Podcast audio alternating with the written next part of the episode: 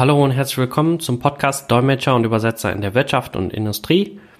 Wir möchten Sie herzlich willkommen heißen zum weiteren Express-Podcast.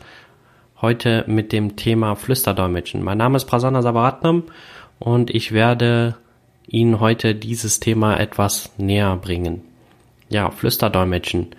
Wie der Name schon sagt, ist das eine Form der Verdolmetschung, in dem geflüstert wird oder leise gedolmetscht wird. Das kommt eigentlich aus dem Französischen, aus dem französischen Wort chuchotage, was flüstern bedeutet. Beim Flüsterdolmetschen gibt es verschiedene Formen. Es äh, gibt Flüsterdolmetschen im simultanen Sinne oder halt auch im konsekutiven Sinne. Man kann es nachfolgend oder zeitversetzt oder auch zeitnah verwenden. Und dementsprechend gibt es auch Möglichkeiten, da technische Hilfsmittel zu benutzen. Hier ist eigentlich der Vorteil, dass so wenig Technik wie möglich verwendet werden kann. Das heißt, man braucht eigentlich kein Mikrofon, keine Dolmetscherkabine, kein Mischpult etc. Man braucht eigentlich nur den Dolmetscher. Bei dieser Flüsterverdolmetschung wird eigentlich empfohlen, das bei maximal zwei Zuhörern anzuwenden. Wenn aber mehr Zuhörer oder Gäste vorhanden sind, dann empfiehlt es sich natürlich auch eine Flüsterverdolmetschung über eine Flüsteranlage zu machen. Und hier kommt die Technik doch wieder ins Spiel. Eine Flüsteranlage ist eine Personenführungsanlage, kurz PFA auch genannt. Und hierbei wird die Verdolmetschung in ein Mikrofon gesprochen. Also der Dolmetscher trägt einen Kopfhörer mit einem Mikrofon, spricht die Verdolmetschung in das Mikrofon und die Gäste empfangen auch über Kopfhörer diese Verdolmetschung und können das über die Kopfhörer hören und auch die Lautstärkeregelungen selber für sich passend oder angenehm einstellen. Ja, das wird ähm, oft auch bei Werksführungen oder Museumsführungen benutzt. Das kennt der eine oder andere vielleicht schon davon. Wenn Werke besichtigt werden, wenn Anlagen besichtigt werden. Hier lohnt es sich sogar eine Flüsteranlage zu benutzen, weil die Geräuschkulisse natürlich bei Werken und Anlagen immer sehr, sehr hoch ist.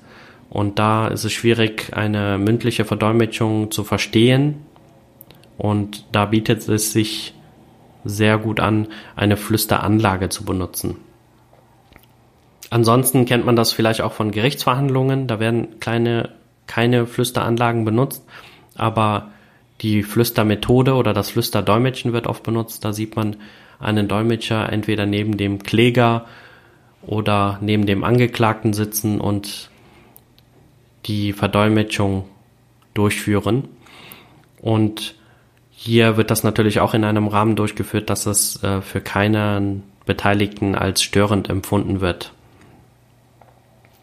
Ja, das Flüsterdolmetschen sollte sehr leise, aber auch verständlich durchgeführt werden, so dass der Beteiligte oder der Gast äh, das auch verstehen kann und auch natürlich in der Fremdsprache das verstehen kann, worum es geht, um was es geht und da der Verhandlung oder dem Gespräch auch entsprechend folgen kann.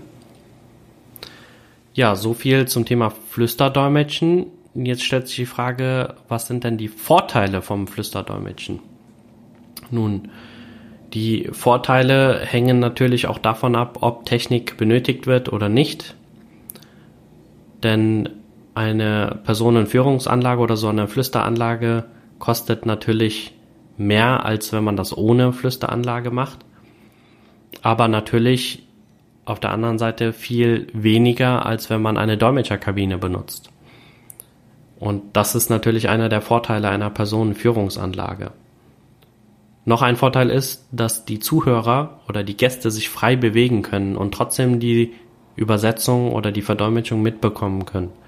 Bei Führungen, bei Besichtigungen, wie wir eben schon gesagt haben, Werksführung, Messeführung, Museumsbesichtigung, Ateliersbesichtigungen.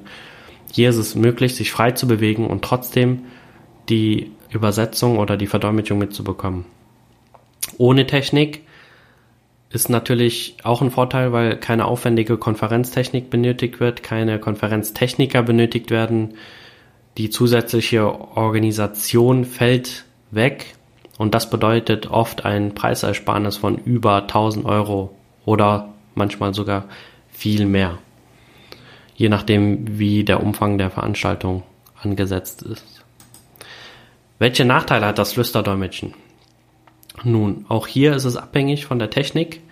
Natürlich wird es mit Technik, mit einer Flüsteranlage natürlich höhere Kosten haben als ohne. Nachteile sind zum Beispiel auch, dass ähm, beim Flüsterdolmetschen ohne Technik nur maximal zwei Personen die Verdolmetschung mitbekommen können. Alles andere wird dann zu unübersichtlich und zu geräuschintensiv. Bei der Flüsterverdolmetschung ohne Technik ist die Mobilität natürlich auch eingeschränkt. Das heißt, die Dolmetscher oder die Gäste können nicht sich frei bewegen und wenn, dann wird es halt noch schwieriger. Und deswegen ist es nicht äh, tauglich für bewegliche Veranstaltungen wie zum Beispiel Werksführung oder Messebesichtigung, Museumsführungen und so weiter.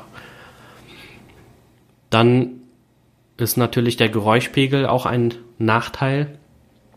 Je nachdem, in welchem Raum sich der Dolmetscher befindet oder der Gast befindet und wie viele Zuhörer oder Teilnehmer sich dort befinden, herrscht auch immer eine gewisse Geräuschkulisse oder ein Geräuschpegel und das verursacht natürlich auch zusätzlichen Stress und auch Konzentrationsmangel. Die Qualität kann dadurch natürlich auch stark beeinflusst werden. Und das Flüstern, auch wenn es leise gemacht wird, kann auch andere Teilnehmer oder Gäste ablenken oder stören. Von daher gibt es natürlich auch Nachteile, die bei der, bei der Auswahl der Verdolmetschung natürlich berücksichtigt werden müssen. Aber im Grunde genommen ist das Flüsterdolmetschen eine sehr, sehr gute und effektive Art, eine Verdolmetschung rüberzubringen, gerade bei kleineren Personenkreisen. Und da ist es natürlich auch empfehlenswert, sich vorher Gedanken zu machen, in welchem Umfang die Verdolmetschung stattfinden wird, welche Personen betroffen sind, wie die Räumlichkeiten sind und dementsprechend kann man eine Flüsterverdolmetschung sehr gut einsetzen. Wir hoffen, wir konnten Ihnen ein bisschen Einblick in das Thema Flüsterdolmetschen beschaffen. Und wenn Sie weitere Fragen dazu haben oder sich gerne auch zu dem Thema äußern möchten oder Punkte haben, die wir nicht erwähnt haben oder vergessen haben, dann können Sie sich gerne auch daran beteiligen und sich bei uns melden unter dolmetscher at gft-communicate.de.